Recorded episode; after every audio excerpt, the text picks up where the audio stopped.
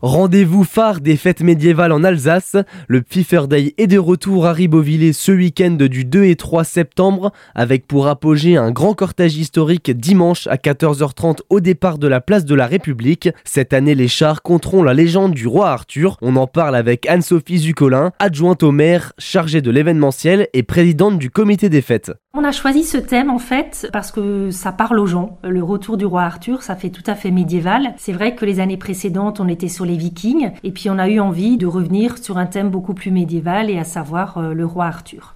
De nombreuses animations sont aussi organisées en marge du cortège. Le programme est très chargé. On va démarrer les festivités le samedi avec euh, le marché médiéval euh, dans la cour de la médiathèque avec une dizaine d'exposants qu'on a sélectionnés hein, qui vendent essentiellement des produits euh, médiévaux hein, sur une base médiévale. On va retrouver aussi dans la Grand Rue des fanfares qui seront déjà présentes le samedi. On va retrouver la danserie de Ribaupière, donc ça c'est un groupe de danse médiévale qui vont animer la Grand Rue. On aura la fête foraine aussi au Jardin de Ville qui attire toujours les enfants et les plus grands. Dans la soirée, on aura la retraite au flambeau, donc qui partira du haut de la Grand Rue, des repas médiévaux, on aura possibilité de se restaurer au Jardin de Ville, un bal public également qui suivra. Une manifestation d'une grande importance pour la commune de Ribeauvillé. C'est vraiment notre fête annuelle, hein, si je puis dire. Ça attire beaucoup de monde, plus de 20 000 personnes chaque année. C'est une grosse gestion, aussi bien sécuritaire que, ben, ma foi, il faut faire manger tous ces gens qui viennent. Hein. donc les, les restaurateurs euh, sont organisés aussi en ce sens-là. Le Puffer Day mobilise beaucoup,